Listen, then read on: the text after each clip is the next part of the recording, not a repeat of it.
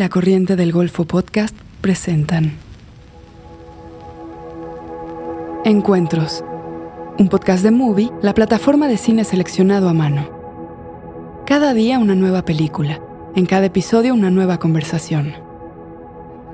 Cada vez que me enfrento a una película, un rol, eh, sufro terror, me da terror.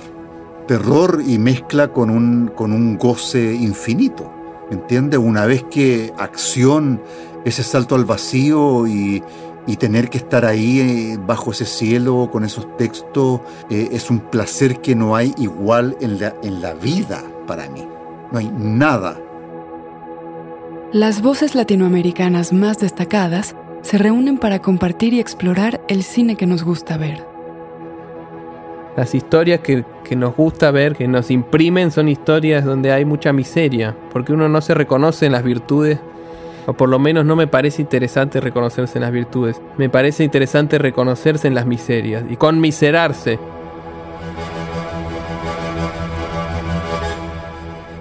En este episodio se habla sobre el gozo y el misterio de hacer cine. Alfredo Castro es hoy una figura ineludible del cine latinoamericano. Su método se basa en la experiencia orgánica de una poética alejada de un saber académico, metabolizar los personajes que interpreta, unir el lenguaje y la carne, encontrar un tercer cuerpo. Tras una larga experiencia teatral, inició su carrera cinematográfica colaborando con Pablo Larraín, y desde entonces ha actuado en obras de jóvenes realizadores de su país y reconocidos directores de todo el continente, como Rodrigo Sepúlveda, Lorenzo Vigas, Marcela Said, Alonso Ruiz Palacios y Santiago Mitre. Por su parte, el director argentino Benjamín Neistat ha cultivado a lo largo de una década un interés por la oscuridad que habita en el hombre común, la sociedad que lo alberga y la historia de su país. Ha explorado la violencia a través de distintos estilos cinematográficos que hallan en el horror un punto de encuentro. Sus largometrajes Historia del Miedo, El Movimiento y Rojo se han presentado en festivales como Berlín, Locarno, Toronto y San Sebastián. Alfredo y Benjamín mezclan belleza y crudeza en su trabajo cinematográfico.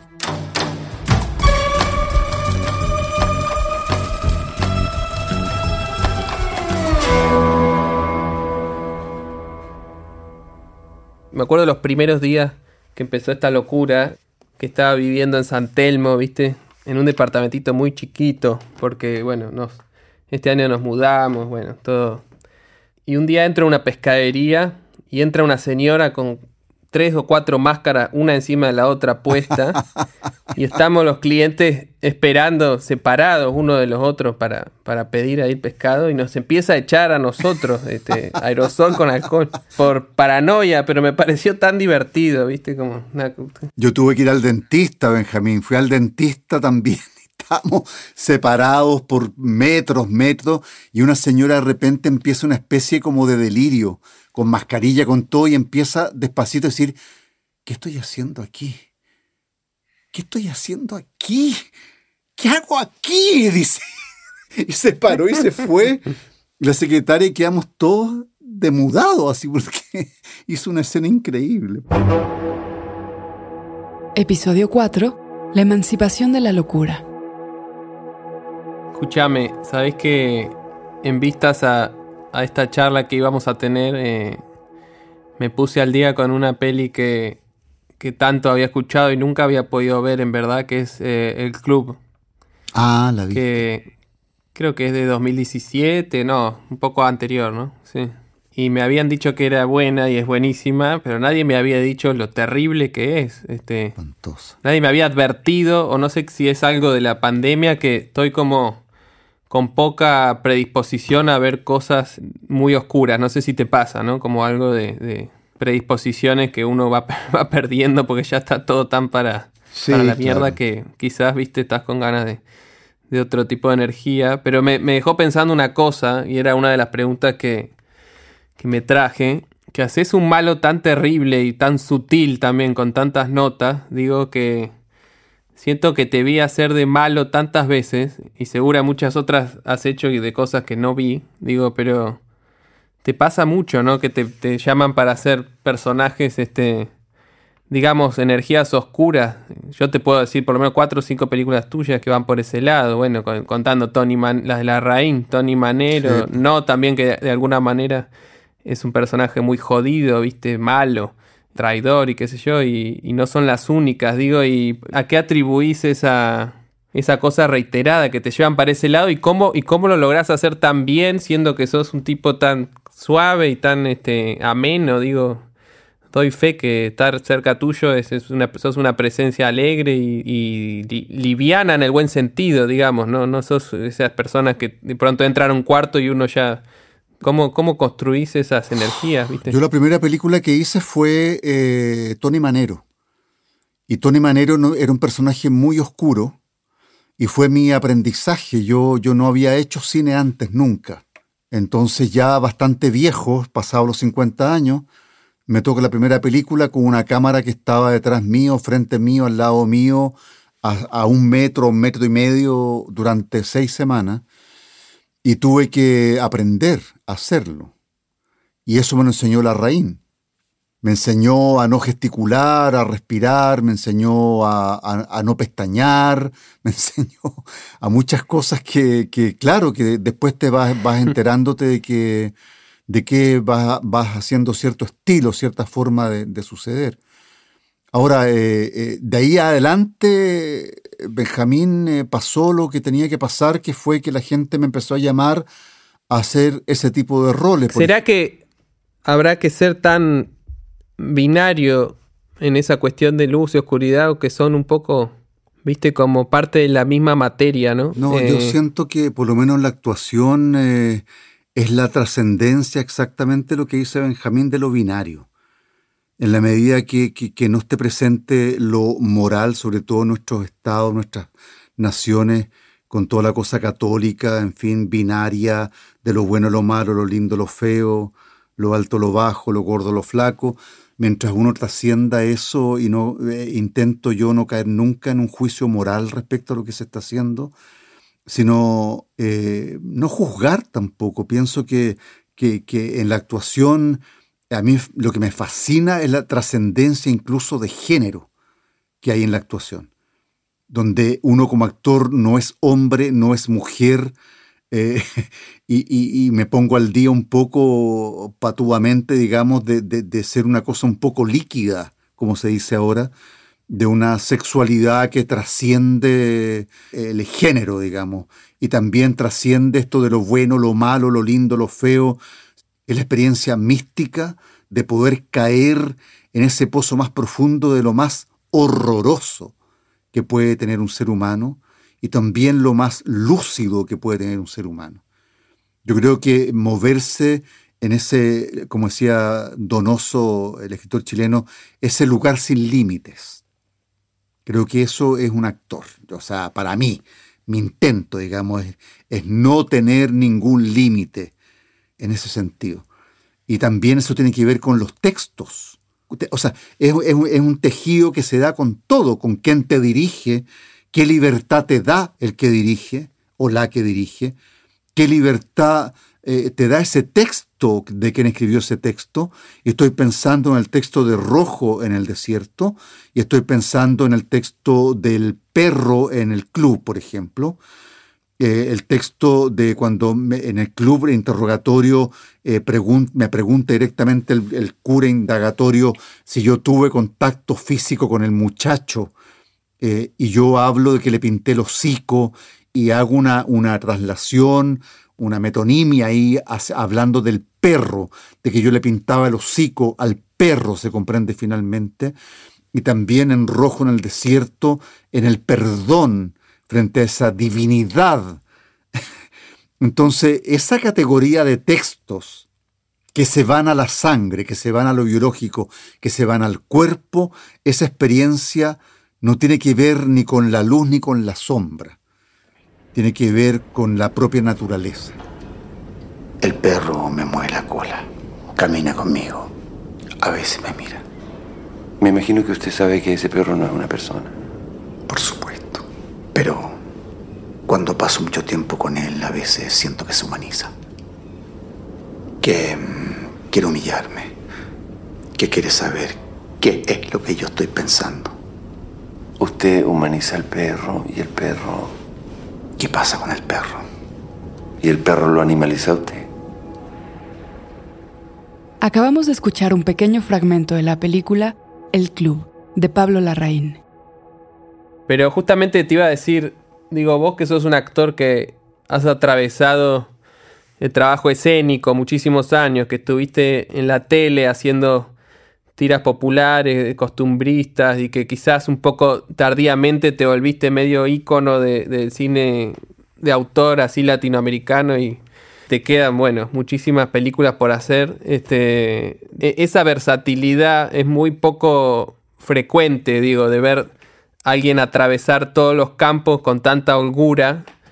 Me preguntaba si esa es la otra pregunta que tenía, si vos tenés como, digamos, distintas valijas de herramientas cuando vas a, a, cada lugar, o sea, a trabajar, si vas al teatro, si vas, o si más o menos sentís que haces lo mismo, ¿entendés? En términos de tu trabajo.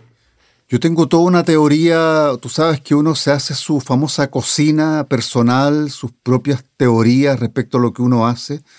Yo acabo de ver Historia del Miedo y también me quedé con la sensación, la volví a ver de nuevo, y también me quedo con la sensación de la angustia más espantosa, porque yo reconozco en ti algo que yo también reconozco en mí, que es recurrente de los directores y actores, por lo menos los que a mí me gustan, eh, que es recurrir siempre a la historia, a la historia a veces que uno ni vivió, la historia que uno recibió como herencia, y yo me, me, instalo mucho en ese sistema de, de pensar que, eh, que, que, mi, que, mi, cuerpo está habitado, mi cuerpo está habitado por parentescos muy atávicos míos, extraños, antiguos, atávicos, ¿no?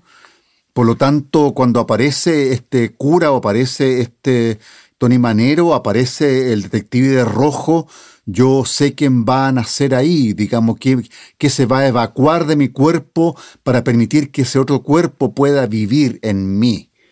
Porque a mí lo que me interesa en la actuación, más que actuar, es no actuar, sino específicamente pensar. Yo tengo que abrir mi cuerpo y que otro venga a habitarme. ¿ah? Pero ese otro es, es siempre para mí, yo lo pienso siempre como un familiar siempre como alguien parte de mi familia que habita en mí y que viene a eh, efectivamente a narrar una historia. No me interesan las historias, pienso particularmente a mí, me interesa la inteligencia, la sensibilidad, eh, eh, como, como vi en la historia del miedo, como veo en, tus trabajos también, de que uno lo que, lo que ve, más que el relato de una anécdota, de una historia, uno ve cómo piensa una persona, como un ser humano piensa profundamente cómo piensa políticamente, cómo piensa sensiblemente.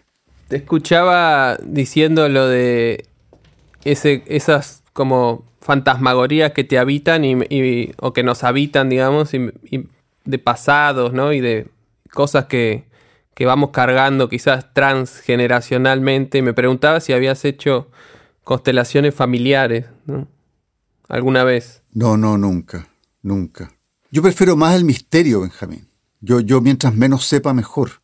¿Me entiendes? Yo para las trivias, para las películas, para los actores, para las escenas, no recuerdo nada, no me acuerdo de nada, no me acuerdo los nombres, solamente guardo como el impacto emocional. Eh, solamente a mí, para mí, como te decía, los momentos son súper importantes y sentir que yo estoy habitado por otro. Eso, eso para mí es súper importante y cuando yo en rojo a mí me visten, eh, eh, ¿Me entiendes? Yo ya, ya siento que hay otro cuerpo que está habitando en mí. Eh, es mojarme el pelo y mirarme al espejo y saber que ya, yo ya estoy dejando de ser yo para que venga otro a habitarme a mí. Entonces eso me fascina y me fascina no saber mucho quién es. Está bueno eso. Hay una cosa muy linda, hay una cosa muy linda en Proust, en Busca del Tiempo Perdido, que eh, un hombre, uno de los protagonistas, ve que ingresa al cuarto una mujer y dice esa mujer, pero esa mujer es igual a su abuela y a su madre, y su rostro se convierte en su madre, y esa metamorfosis, esa reencarnación es la que a mí me gusta, que a mí me fascina. ¿Me, me comprende? Te comprendo, sí, perfectamente. Hay una frase de, Me venía a la mente una frase de Lebrero, este escritor uruguayo, no sé si, Mario Lebrero, que me encanta, lo descubrí hace poco. Tiene una frase que me parece tan maravillosa que dice, eh, no saber y de pronto saber que se sabe. Eh, que es como él dice cuando le preguntan qué es escribir, es eso, no saber y de pronto como que estás en la oscuridad hasta que algo de pronto ya se reveló sin que vos hagas nada. Claro, por ejemplo en el club, el club la filmamos con tan un equipo tan reducido que no había continuista, no había maquillador, no había vestuarista, estaba solamente la Estefanía Larraín que hacía arte y todo. Y Pablo me dice, bueno, ¿qué hacemos con esto? Yo le dije, bueno, me voy a vestir, me puse la ropa, me dijo, ya, ¿y qué hacemos con el maquillaje? Y, todos le dijimos, no hay maquillaje, ¿qué maquillaje va a haber? ¿Para qué va a haber maquillaje? Pero como el pelo, yo fui al baño, me mojé el pelo y me lo apreté, me lo aplasté harto contra la cara con una chasquilla asquerosa, que es la que tuviste en el club, y le dije, ¿qué te parece esto? Me dijo, asqueroso, me parece perfecto, es un ser pero abominable. Y así lo hicimos. Y también en rojo, cuando yo me vestí y Jan me puso la ropa y tuviste la ropa y pasó lo que tenía que pasar, digamos, ahí, ahí, ahí se reencarnó algo. Y lo que yo hago, eh, eh, hablar un poco, más que, más, que, más, que más que encarnar, más que hacer un personaje, un rol, es pensar otra persona, pensar otro cuerpo y metabolizar ese texto, metabolizar lo que tú escribiste, pasarlo a la sangre directamente, no memorizarlo. Escúchame, pero hay algo que me cuesta creer, porque me acuerdo cuando estábamos en el desierto filmando que, que vos te metías en un trailer, había como un pequeño trailer, muy pobretón que habíamos conseguido, y que vos este, en un momento estabas como metido ahí y se te veía nervioso y yo pensaba, digo, este, ¿por qué está nervioso? ¿De qué tiene miedo? Si es, si es un actorazo, digo, ¿cómo haces? Digo, película tras película realmente te das cuenta que salís este, tan bien parado, igual te vuelve a agarrar ese miedo de. Miedo casi como. no sé cómo llamarlo, digamos, como un miedo infantil, no sé, digo, ¿cómo te ayuda a tener ese miedo? Me ayuda mucho. Es paralizante, ¿eh? eh sobre todo cuando uno se enfrenta con, con, con tremendos actores, pero también acá hay un dicho que es el creerse el cuento, ¿no es cierto? y, que lo usan mucho los jóvenes, que es creerse el cuento, no creerse, creerse el cuento que uno es una estrella o que uno lo hace todo bien. Yo cada, cada vez que me enfrento a una película, a un rol, eh, sufro eh, terror, me da terror. Terror y mezcla con un, con un goce infinito. ¿Me entiendes? Una vez que acción, ese salto al vacío y, y tener que estar ahí eh, bajo ese cielo con esos textos eh, es un placer que no hay igual en la, en la vida para mí. No hay nada. Que yo siempre me acuerdo esa frase de Antonina Actó maravillosa que decía cuando yo vivo me siento vivir y cuando actúo me siento existir. Entonces yo digo yo sé lo que es existir, porque efectivamente cuando uno está en, el, en la metabolización de un texto, no de un rol, no de un sujeto. No creo en los personajes, yo creo simplemente, eh, como te decía, en esa cosa atávica que aparece este familiar que me viene a este muerto que me viene a visitar, ¿no es cierto? Y, dejarlo vivir, dejarlo vivir y tomarse esos textos maravillosos que escribiste, eh, para mí era, era un goce infinito, o sea, que no terminara nunca. Pero está el terror, sí. A ti también te debe pasar, ¿o no? Creo que es un miedo distinto, quizás el tuyo, eh, no sé por qué intuyo que es físico, ¿viste? El miedo del actor eh, y tiene que ver con exponer el cuerpo. Eh, a mí lo que me da miedo, ¿viste? Son todas las preguntas que sé que, que te van a hacer cuando llegas a un set y que muchas de las cuales uno no, no tiene respuesta o no tiene una buena respuesta, pero, pero igual este, hay que mantener esa idea de que de que uno, uno sabe lo que quiere y lo que vino a hacer, ¿viste? Tendría que haber un derecho un poco más, más este, aceptado a no saber un poco más. Pero si vos empezás a decir no sé, no sé, no sé, muchas veces el equipo te empieza a soltar la mano. Sí. También me pasa a mí con los ensayos, Benjamín. Con los ensayos, eh, ensayar, ensayar tanto. Hay, directores y directoras que está la inseguridad o el terror que siente que quieren tener todo bien armado antes. Y, yo creo que ahí yo les ruego, les pido por favor que dejen ese espacio de, incógnita, de, no saber qué va a suceder. Totalmente, totalmente. El otro día leía un texto de, de Kubrick que decía que lo que le daba miedo a él era el momento en que se bajaba del auto. Se ve que a alguien como Kubrick le mandan un auto todos los días, cosa que no me pasó nunca, pero, pero entiendo, me parece a, qué se refiere, que es que te bajás de un auto y llegás a un lugar y, te empiezan a preguntar cómo es esto y cómo, dónde va esto y, por dónde ponemos esto y a, y a, qué hora necesitas tal cosa y, y viste, a veces uno justamente en el camino o la noche anterior leyó la escena y me pasó mucho decir, che, esta escena no va a salir, está mal, este, no corre o no tiene nada que ver con lo que venimos filmando y bueno, y un rodaje va así, es una picadora de carne todos los días. Pero te decía que la contrapartida es esa locura de llegar como te puede pasar de pronto a las 5 o 4 de la mañana a un desierto en el medio de la nada y ver esa primera luz, viste, con ese aire frío que hay a, esa hora que uno nunca está despierto, nunca está en ningún lado a esa hora más que en la cama y ver esas cosas y tratar de pensar en ese momento antes, que, antes de que pongan el café y todo, qué sé yo. Digo, te permite esas, estar en ciertos momentos y lugares que de, otra forma jamás podrías estar. No podrías convencer a tu pareja de estar a las 4 de la mañana en un desierto a 5 horas de nada. Este, o, o, no sería lo mismo. Digo, hay, hay, de repente se vuelve solemne, necesario, imprescindible ciertos momentos o coordenadas que de otra manera la vida jamás te daría, ¿viste? Como, eh, o estar cuando estás en un auto escondido abajo de un sillón, como me pasó de, en el auto ese que estaba grandinete, que en algunas tomas de auto yo me metía abajo del asiento porque era un auto grande, con el sonidista casi uno encima del otro, ¿viste? Y, y ver desde ahí las cosas y digo, bueno, esto no, esto lo tengo, solo se puede hacer en este trabajo y es, y es muy divertido y es muy, y tiene un vértigo loco y en cualquier otra circunstancia lo que estoy haciendo sería ridículo, sería, no, ¿entendés? Digo, de repente eh, es como una, el, cine es como se vuelve de pronto importante, ¿viste? Me gusta eso. A mí me parece que eso es una experiencia tremendamente mística.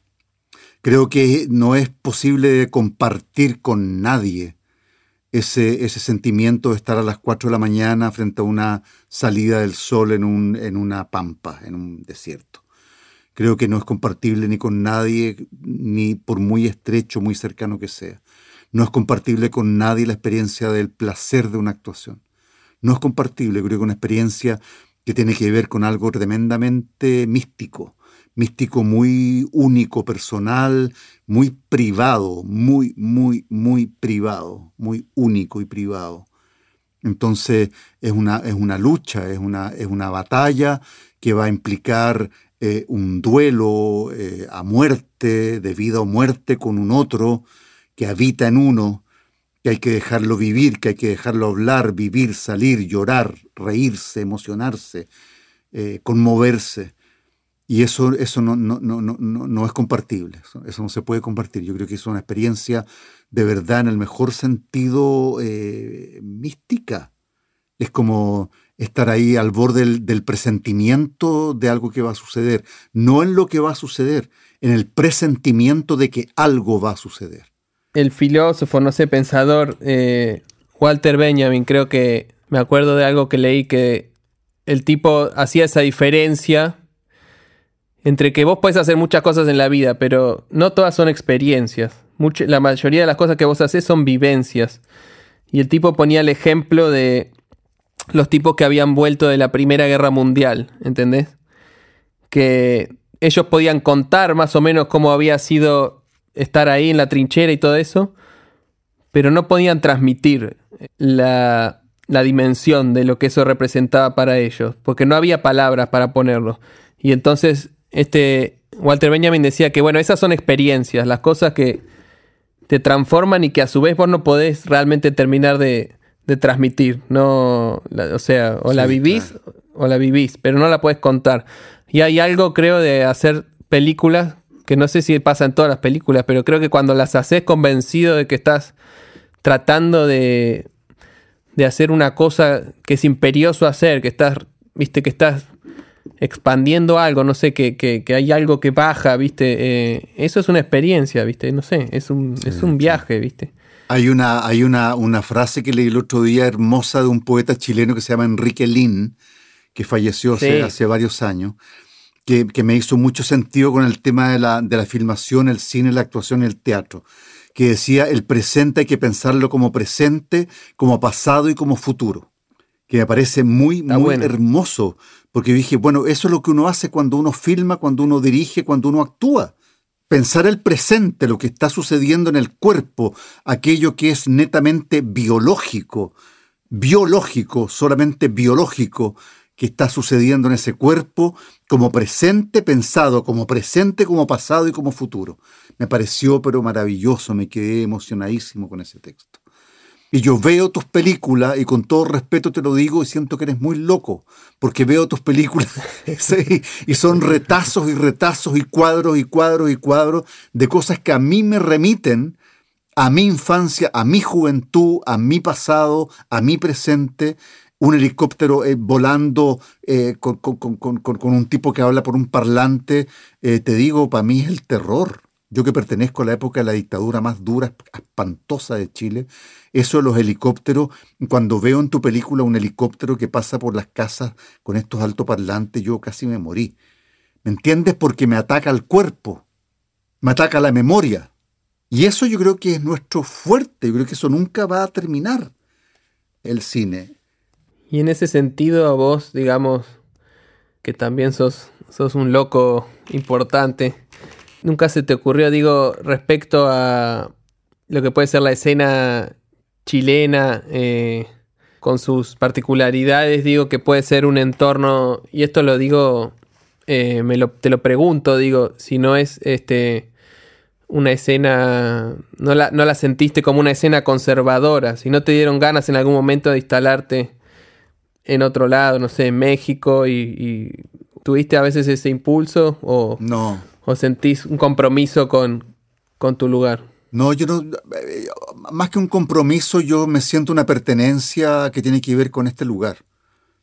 Eh, creo que yo sido muy feliz filmando en México, filmando en Argentina, filmando en Colombia, filmando en Venezuela. Me he sentido en mi casa. Porque creo que compartimos un imaginario eh, común.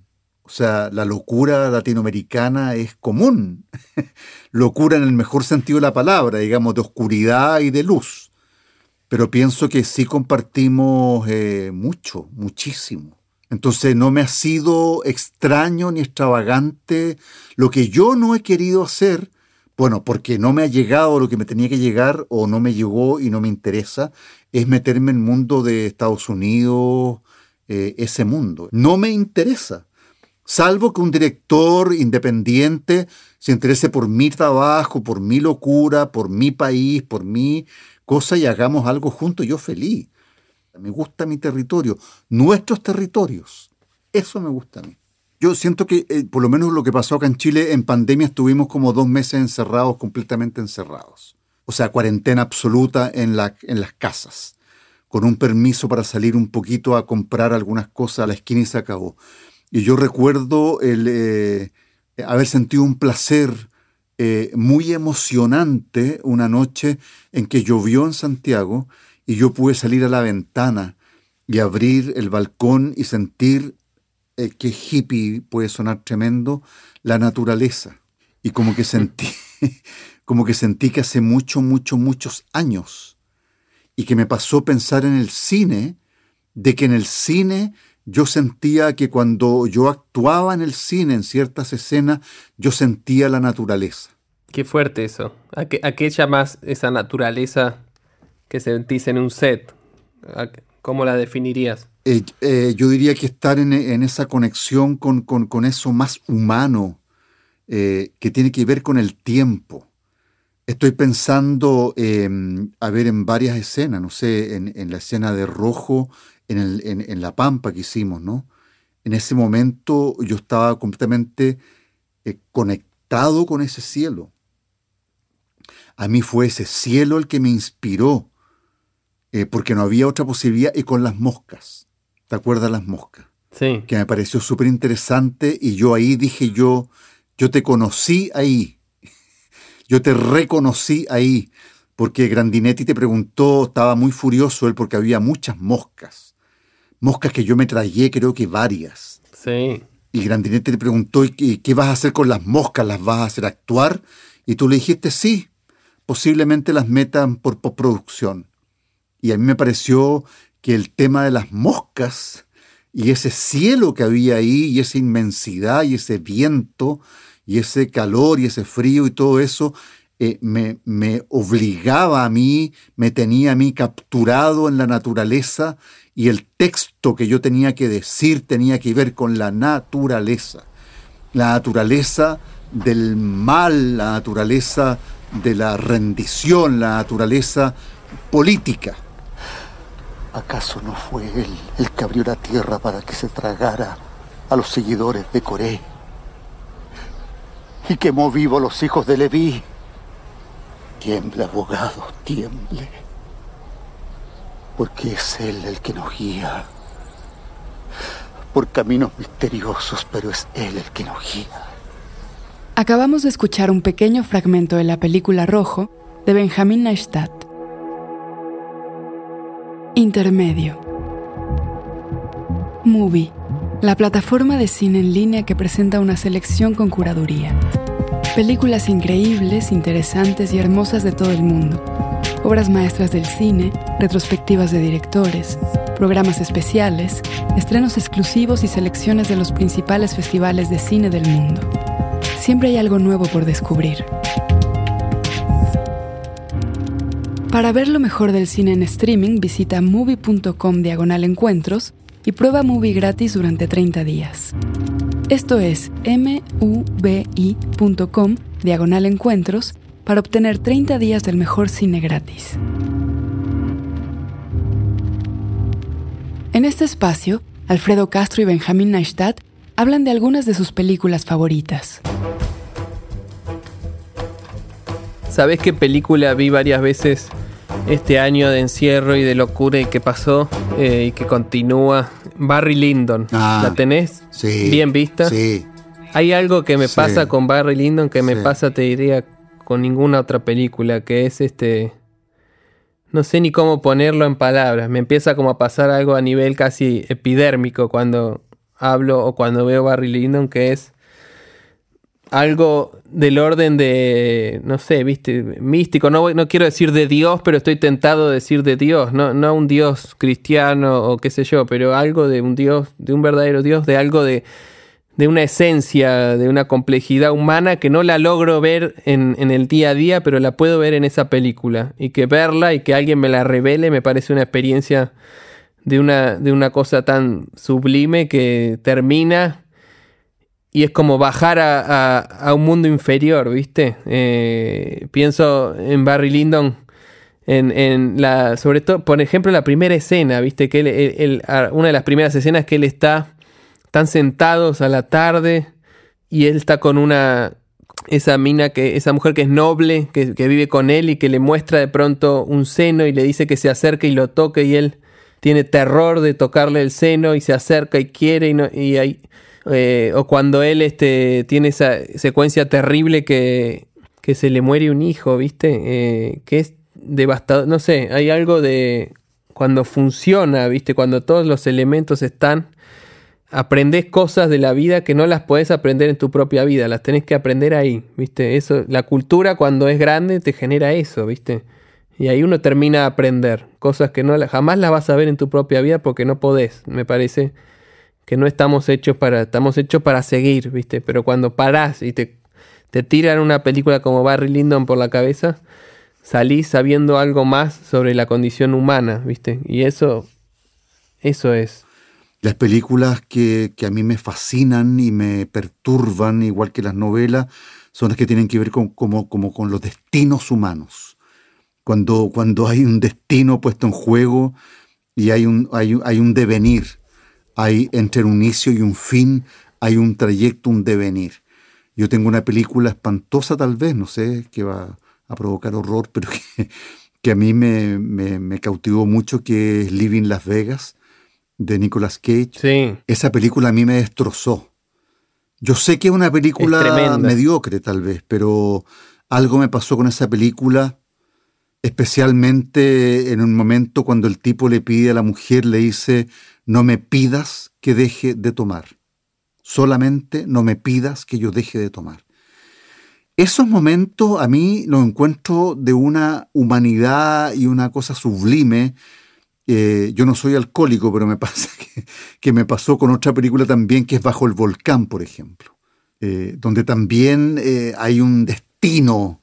Esas películas, a mí, a mí lo biográfico me enloquece, me enloquece. Sabes que Adiós a Las Vegas no creo para nada que sea mediocre Alfredo, me parece que es, que es una película que tiene una fuerza. Me acuerdo la escena cuando entra Nicolas Cage a un restaurante, ¿te acordás? Y hay un amigo de él y él le quiere pedir plata para tomar algo. Y el amigo está sentado con gente y qué sé yo. Esa sensación de, de que uno se reconoce porque uno, viste, uno tiene unas miserias adentro, viste, cuando, cuando te han pasado cosas en la vida, te reconoces en esas miserias tanto más que en las virtudes, viste. Eh, las historias que nos gusta ver, que nos imprimen, son historias donde hay mucha miseria, porque uno no se reconoce en las virtudes, o por lo menos no me parece interesante reconocerse en las virtudes. Sí, me parece, me parece interesante reconocerse en las miserias y conmiserarse. Hay algo de, un orden, este, casi parece una cosa cristiana la que estoy diciendo. Pero quizás no sea, pero. Sácale lo moral, sácale lo moral, y uno dice lo que me interesa a mí es la vida de esa persona. Igual que eh, eh, Una mujer bajo influencia, por ejemplo, película que a mí me, trastorna, que lo, que me, lo que me apasiona es ver cómo se lleva esa vida. bueno, esas dos, mira, te voy a contar algo. Cuando había, llevaba más o menos eh, un año estudiando cine y había escuchado el nombre de Casabets, obviamente lo había escuchado, pero sabes que por algún motivo los los profesores, qué sé yo, no, no, no ponían énfasis, había mucho énfasis en cine europeo, qué sé yo, pero era visto como, no le daban un espacio. Y un amigo me dice, che, estuve de viaje, no sé qué, traje DVDs de Casabet, me dice, son increíbles, tenés que verlos. Y me dio dos DVDs, ¿entendés? Y era un domingo, yo todavía vivía con mi padre en ese momento, estaba la casa sola, me puse en la cocina, cocina, comedor, todo junto, puse el primer DVD de Mujer bajo influencia, un domingo a la tarde. Fue como una bomba atómica. Fue como una bomba atómica. Viste que te pasa todo y sabes que terminó y de inmediato puse Opening Night y cada película dura como tres horas. Pues tenía que, no podía creer y quería ver más y ah. después fui y me conseguí esa de Venga Sara de Killing of a Chinese Book y cuando entras el primer contacto con Casabet, eh, eh, envidio a la gente que todavía no tuvo un primer contacto con Casabet. Porque la primera vez que entras en contacto con Casabet, viste, si tenías alguna duda sobre lo que te puede hacer el cine, eh, se te va, viste. Eso, eso que no, no quiero intentar, no quiero ser, tener la mediocridad de intentar ponerlo en palabras, qué es lo que hace Casabet, porque no lo sé, no lo quiero saber ni no lo podría explicar. Pero hace algo que, que nadie más hace y que, viste, cuando, no sé, es de las cosas que le dan sentido a estar vivo, viste, ver una, una cosa que te hace, una película que te, que te genera, te toca las fibras profundamente íntimas, viste, de, un orden tan personalísimo que, que, te hace ver los personajes de casa, viste. No sé, como loco. No, yo creo que él trabaja, trabaja ahí donde donde se fatiga toda la explicación, donde las palabras se fatigan, donde no hay nada que decir, donde, donde, donde, donde como tú decías, la experiencia de vida, ese, eh, ese sufrimiento espantoso, humano, profundamente humano, yo creo que va ligado a eso, digamos, donde, donde se reconoce eso que es eh, únicamente una naturaleza. Sabes que cuando te cuento esto, porque es como como algo gracioso cuando en un con la segunda película que hice este pude me invitaron a ir a mostrarla a, a Los Ángeles al American Film Institute. Y lo único que quería hacer era tratar de ir a ver la casa de Casabets. Y preguntando preguntando preguntando me dijeron dónde era y me tomé un taxi, este, me bajé, suponete, dos cuadras antes. Él vivía en Hollywood Hills, arriba de unas colinas, en una zona que es bien agreste, mucho más agreste de lo que yo imaginaba. Y empecé a caminar, llegué tarde, de noche, y llegué hasta efectivamente esa entrada con ese fuentón que vos ves en Lobstreams, que bueno, ya, decir ese título ya me empieza como a pasar algo. Y había como luz y había alguien adentro de la casa, que yo quise creer que era Jenna Rowland, que me dijeron que todavía vive ahí, pero por supuesto no me animé ni quería molestar ni nada, solamente ver que ese lugar era real, porque filmaba en su casa, filmaba en su casa, vos sabés lo que es un rodaje, imagínate filmar en tu casa, yo creo que vos jamás dejaría que filmen en tu casa y yo tampoco porque, porque te, te hacen mierda la casa, ¿viste? Y no te dejan vivir, pero el tipo tenía como algo una especie de entrega que, que ¿viste? No sé. Eh, y de cine, de cine latinoamericano, ¿qué te ha marcado los últimos años? A mí la Martel me, me, provoca profunda admiración y, locura y, y, todas las cosas. Especialmente las cosas más, más, más antiguas. ¿eh? Debo reconocer, admirándola profundamente ahora, pero sí La Mujer sin Cabeza, La Niña Santa, eh, Ciénaga, a mí me, me voltearon la cabeza, me dieron vuelta la cabeza. Comparto totalmente, sobre todo La Ciénaga. Sí.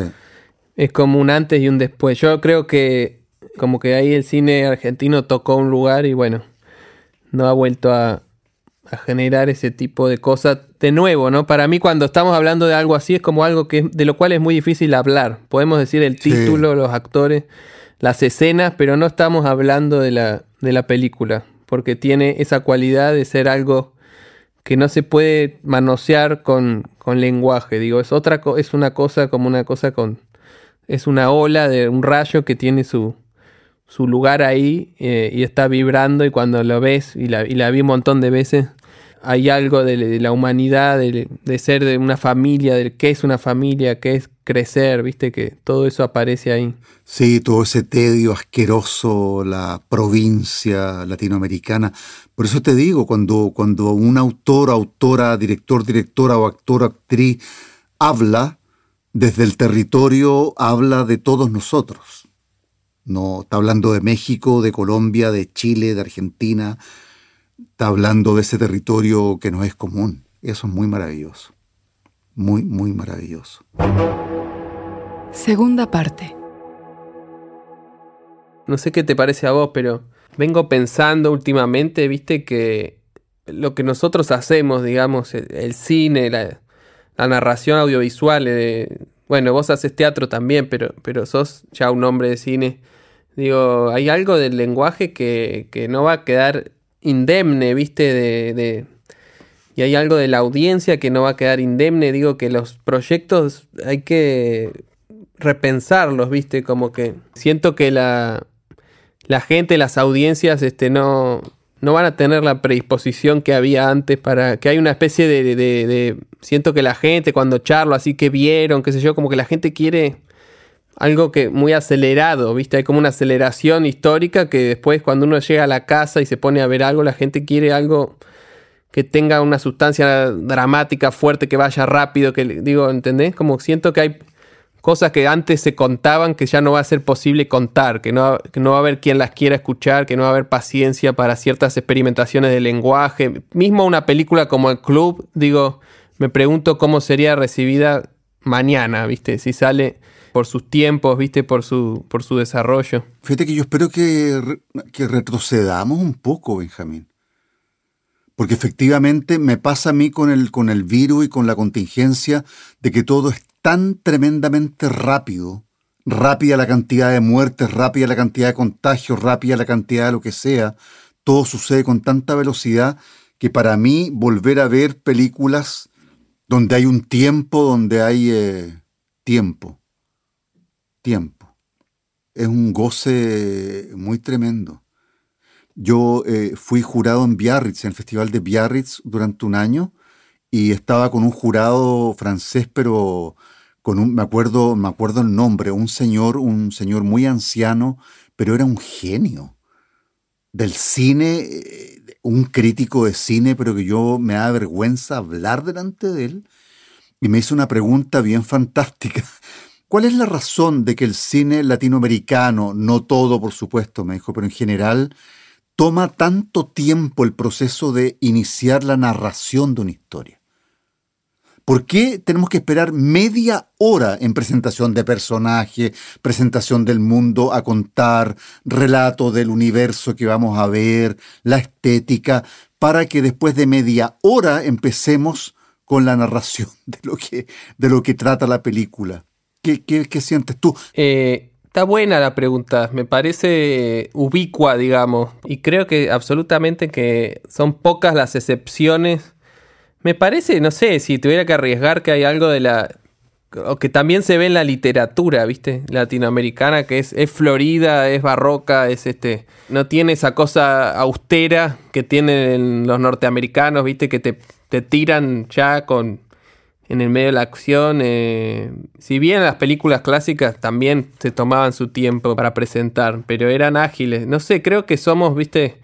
La, lengua castellana misma, ¿viste? Te, lleva todo el tiempo a dar vueltas, este, a llenar de adjetivos las cosas, los guiones, digo, no sé. Es verdad eso, no sé. Me, lo pregunto al mismo tiempo, no pienso que esté mal. Pienso que hay una identidad efectivamente de cine latinoamericano más allá de los países y que pasa un poco por eso, por querer siempre dar cuenta de un contexto social, ¿viste? de, de poner este en escena como una especie pequeña cartografía, digo, después hay excepciones, qué sé yo, pero la, película promedio latinoamericana te cuenta, no te cuenta solo una cosa, te cuenta un personaje, su medio, sus condicionamientos coyunturales, este no sé, eso se puede decir, por ejemplo, de todas las películas de, de La Raín, que, que, digo, a mí me, encantan, digo, admiro muchísimo y justo nombro porque en muchas de ellas o todas estás estás vos. Pero también del otro cine, del nuevo cine chileno, no sé, este, pienso en las películas de Dominga Sotomayor que me encantan, que también, viste, te cuentan una intimidad, pero no se privan de contarte un momento determinado de, Chile y un momento, un segmento social y qué sé yo, con, con, mucha elegancia, con mucha sutileza. Y a propósito de eso, de, de lo político en lo que hacemos, otra reflexión que tuve también, viste que uno trata de ir pensando para dónde mierda vamos a, salir, ¿no? En tanto que gente que se trata de dedicar a la creación, cómo interpretar. Siento que muchos discursos nos pueden quedar viejos, o digo, respecto al cine, respecto al lenguaje. Durante muchos años a mí me, enseñaron, digo, ya sea en la escuela de cine o, después, viste que las películas políticas cuando eran buenas no eran panfletarias, que eran sutiles, que las ideas se tenían que contar a veces por omisión más que por acción y así y así y así.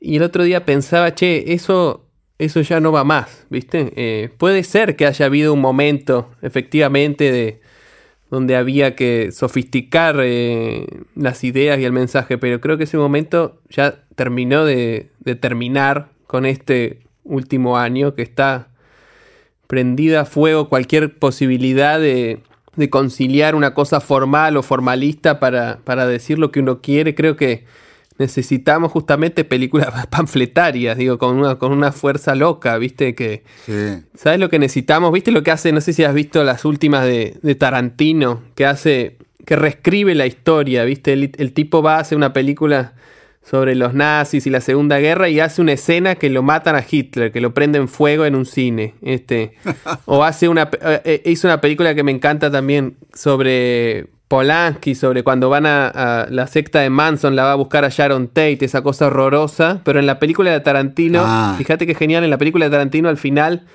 cuando están por entrar los, los locos a matar a Sharon Tate, eh, aparece un vecino y la salva y se venga y los mata a los locos y se salva Sharon Tate embarazada. Digo, pensaba, ese tipo de operación necesitamos hacer en el cine latinoamericano, empezar a reescribir la historia, ¿viste? A ir locamente para ese tipo de potencia. Imagínate, no sé, por más que. No, no, no esa cosa, ese retrato recoleto eh, o, o, humanizar a no sé qué. Digo, creo que viene como un tiempo de películas bomba, películas que, tengan un fuego adentro, que vos salgas, este, no sé, no sé si viste una, hay una que me encanta que se llama Bacurao, una película brasileña, que es de Clever Mendoza, este gran cineasta de, de Recife, de Pernambuco, y la fotografió Pedro, nuestro amigo Pedro Sotero, el que el mismo que hizo la foto de rojo, Bacurao, de Clever Mendoza Filio, que termina como con una venganza popular, en fin. Creo que viene un tiempo para, para ese tipo de energía, ¿viste? De que no te puedes ir tranquilo, viste, del cine, no sé, digo que bien hay que encontrar ese tiempo del que vos hablabas, que no es el tiempo de la serie, no es esa, esa especie de vicio casi este, compulsivo por eh, narrar y que causa efecto, causa efecto, pero sí tiene que haber una energía que te lleve para algún lado, digo que el, cine más que nunca tiene que cumplir un rol, tratar de cumplir un rol, viste. Bueno, a mí me pasa espantoso, Benjamín, con, las escuelas de cine y las escuelas de teatro, y la, cantidad de, con esta pandemia de, talleres y de escritura, en fin, que enseñan a los chicos, a la gente más joven, a escribir a la perfección. O sea, primer acto, segundo acto, el viaje del héroe, en fin, y tú dices, ya, ok. ¿Y dónde está la subjetividad? ¿Dónde está el heterogéneo? ¿Dónde está la locura también? Porque ya es una imposición eh, moral del, sistema de no permitir que la gente se salga de la norma, rompa, quebre, ¿me entiendes? Por eso me gustaba a mí tanto Ruiz y me gustan tantos directores jóvenes, Raúl Ruiz, porque Raúl Ruiz le decían, oye, es una película de época y atrás se ven los cables de la electricidad. Y así me importa una mierda, que se vea todo, ¿qué me importa a mí? Me importa la escena. Que se vean los cables, ¿qué importa? No es que el eje, ¿qué me importa el eje? A la mierda con el eje, chao. Ahí veremos cómo lo hacemos, ¿me entiendes? Pero hay una falta de respeto a eso, a lo bien concebido, a lo bien hecho. Yo tomé un curso de guion ahora. Me pareció interesante conocer cuál era el mundo de guion con una persona notable, pero me llamó la atención el hecho de que te enseñen a escribir a la perfección. Yo presenté un guion ahora a un proyecto y me lo rechazaron por imperfecto porque no, no, narraba como se tiene que narrar el cine. ¿Me entiendes? Presentación, primer acto, segundo acto, el héroe, tercer acto, desenlace. Dice, me importa una mierda. Hacer una película, ¿me entiendes? Donde la subjetividad, donde la imaginación, donde la libertad sea lo principal. Lo que tú decías, lo que surja ahí, lo que suceda ahí. Sí. Esa epifanía que solo sucede ahí. Y eso que estás diciendo es muy epocal también, me parece, porque cuando yo fui a la escuela de cine, eh, bueno, fin de los 90, inicio de los 2000 en realidad, pero todavía lo que generaba una fantasía, viste, una chispa era, no sé, ir a ver Mulholland Drive, ¿no? Y vos, la gente, te juntabas en el pasillo de la escuela y hablabas de Lynch y de lo lynchiano y no sé qué y toda esa locura. Y eso era como una especie de canon este, de lo que uno podía aspirar, digamos, este. y eso es muy personal, ¿viste? No sé, como Lynch, no sé, puede ser Cronenberg o, o, Martel acá, digo, como eso generaba una fantasía, evocaba encontrar un lenguaje propio, digo, después había imitaciones, como siempre, todo, pero había una nobleza. Eso siempre me llama la atención, ¿no? Que yo me fasciné por, por este lenguaje, por esta aventura, digo, que es hacer cine, porque me llevaba, la verdad, digo, honestamente, me llevaban los nombres, viste, los Cohen, no sé, y así, uno después acá apareció Trapero, hizo Mundo Grúa, eh, y cuando apareció Mundo Grúa, que es una película argentina del inicio de los 2000, era como una cosa loca, viste, ¿quién hizo Mundo Grúa? Era porque, y no es por venerar a las personas, ¿viste? No es una cosa soviética, pero es una cosa de decir, bueno, encontré una mirada, ¿viste? Y me identifico en esa mirada y algo me pasa. Y en la, en, en, en la cultura de los cuadraditos sin nombre, hay un fotograma y un actor, pero no hay un nombre. ¿Quién miró? ¿Quién, quién es esa mirada? ¿Viste? ¿Qué encontrás ahí, digamos? ¿Cómo, eh, importa la empresa, importa la gran empresa, ¿me entiendes? No importa las autorías. Yo, yo pertenezco al mundo y, tú, imagino que con la diferencia de edad que tenemos, igual tú, en que la autoría era eh, fundamental. O sea, ¿quién hizo esto? ¿Qué, ¿Qué, mente pensó esto? ¿Cómo es su rostro? ¿Cómo es su cara? ¿Dónde vive? Sí, que, es, tremendamente humano. Porque es, es exactamente esa sensación. La, la, primera vez que un corto que hice a los 20, 21 años, una cosa así. Lo filmamos en 35 milímetros, este, cosa que en ese momento no sabía. Sabía que era un lujo, pero no sabía. Ahora sé el lujo que era, digamos, por decirlo así. y lo proyectamos en un cine en, el Bafisi y yo tenía mucha vergüenza, muchísima vergüenza de, de, que esté mostrando eso, ¿viste? Y me escondí, no quería entrar. Bueno, entré al fondo de la sala y estaba bastante lleno cuando estaba ya promediando el corto y lo, que me di cuenta en ese momento es digo, ah, la gente mira lo que yo miré en ese momento, ¿entendés? Cuando encontré un encuadre y, un movimiento de cámara, no sé qué, y de alguna manera es como que se, viste, se meten adentro de, tu cabeza un rato y hay algo ahí de compartir, no sé, de conjurar una especie de soledad atávica, qué sé yo, ¿no? Algo de eso. Pasó un momento en el mundo del teatro de que eh, los festivales de teatro, el Festival de Buenos Aires, de Santiago, el Festival de Caracas, el Festival, muchos festivales, el Festival de México, el Cervantino, millones de festivales, eh, compartíamos mucho. Hasta que empieza Europa y Estados Unidos a venir a buscar cosas folclóricas. Y todo aquello que les parecía que podía ser una competencia de ellos, para ellos, eh, no tenía cabida alguna cualquier creatividad, un desmadre que se saliera un poco de la normalidad, de la, de, en fin, ellos no lo consideraban, solamente querían cosas andinas, cosas folclóricas, y, habiendo un teatro espectacular en todos nuestros países.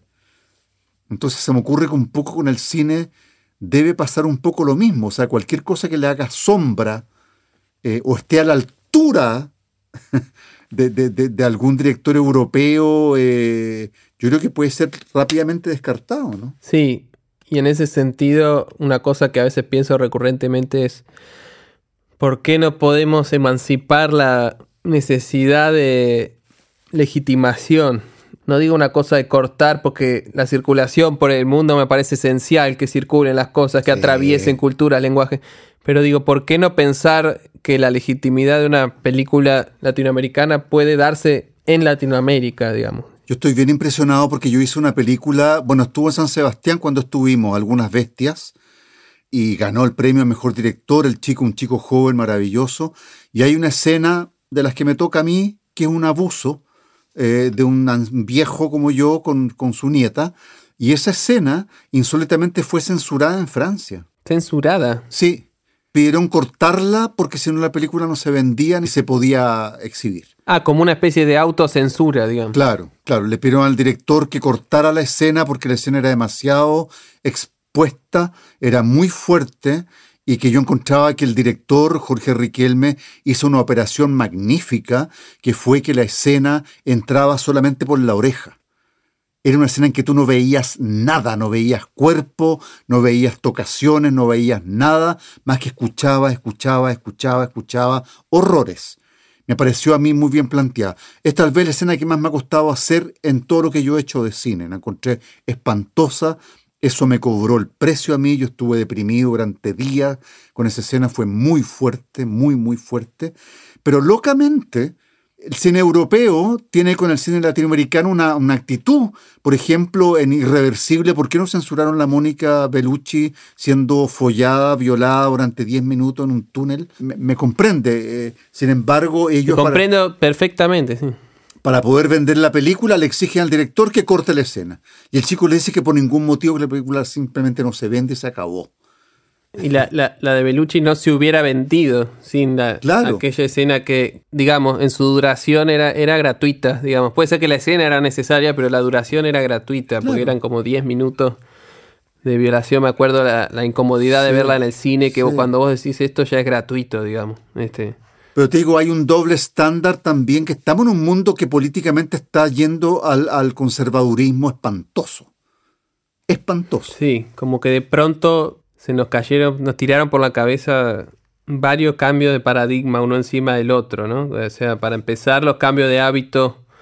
La gente ve, viste, ahora con su laptop en la cama para quedarse dormida las cosas. Digamos, pensar que uno trabaja cinco años de su vida matándose, poniendo en riesgo lo poco que tiene para que alguien se quede dormido. Cuando antes vos decías, bueno, tenía que ir a ese templo ritual, viste, y sin ponerse como un viejo, pero digo, había una dignidad de decir, bueno, hago un gran esfuerzo, pero alguien va, se sienta dos horas, tiene una cita con el imaginario que uno pretende y después si pasa algo no pasa, bueno, eso ya se verá, pero tenías tu chance, digamos. Ahora, que alguien vea el, trabajo que vos haces o que yo hago eh, en una laptop eh, durmiéndose, que, es más o menos como yo consumo ahora películas o, cosas, decís, bueno, no sé si vale la pena, ¿viste? No sé si vale la pena. Y después tenés el cambio de paradigma, como vos decís, también de la autocensura, digo, que te pones a escribir cuando atraviesas cosas de escenas de violencia o qué sé yo, o de cuestiones de que tocas minorías y tenés que estar en una especie de quirurgia de, cómo vas a tratar tan tema, cómo va a ser visto según quién sos y que uno entiende de dónde viene eh, la fuerza de revisar los paradigmas, pero también está el peligro, viste, de caer en una especie de, como vos decís, de una especie de conservadurismo al revés, donde todo el mundo fuerce una corrección política que no es natural y que sobre todo es completamente enemiga de, un espacio creativo, ¿viste? De un espacio creativo. O sea, ese ha sido nuestro trabajo siempre, la subversión absoluta. ¿Qué es lo que es subversivo ahora? Bueno, es una historia, para mí, en este segundo lo pienso, una historia no lineal o de una linealidad de otra especie, que ingrese más bien al, al cuerpo, al organismo, más que a la racionalidad. Y yo ya dejé de tenerle miedo a la locura, yo tuve mucho miedo a la locura, yo sufrí mucho con la locura. Pero hay un momento en que yo dejé de temer. Entonces yo cuando filmo o cuando voy al teatro hay un salto al vacío, a la nada, a la, al abismo, a la muerte, a lo que quieras, como quieras llamarla, a la cual yo ya le tengo menos miedo. La verdad que eh, es lindo encontrarse, hablar de cine, tomarse el tiempo de hablar de cine, cosa que hacemos muy poco. Eh, se agradece mucho. Gracias, Benjamín. No, gracias, Alfredo, gracias. Muy, muy agradecido. Encuentros. Un podcast de Movie, la plataforma de cine seleccionado a mano. Cada día una nueva película. En cada episodio una nueva conversación.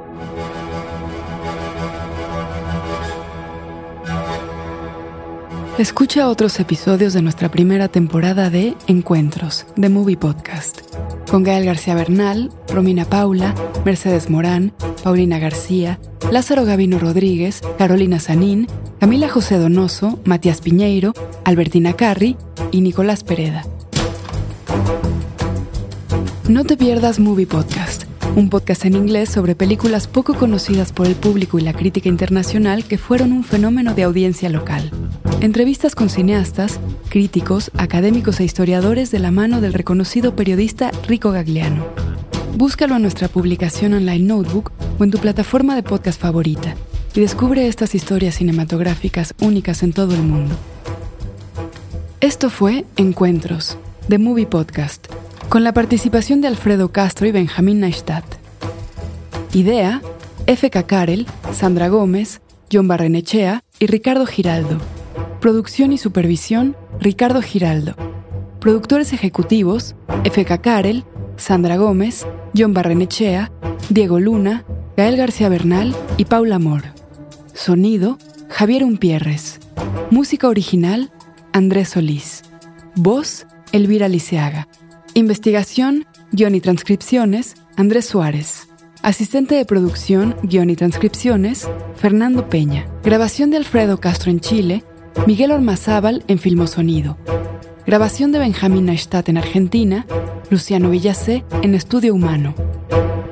La Corriente del Golfo Podcast y Movie, todos los derechos reservados 2021.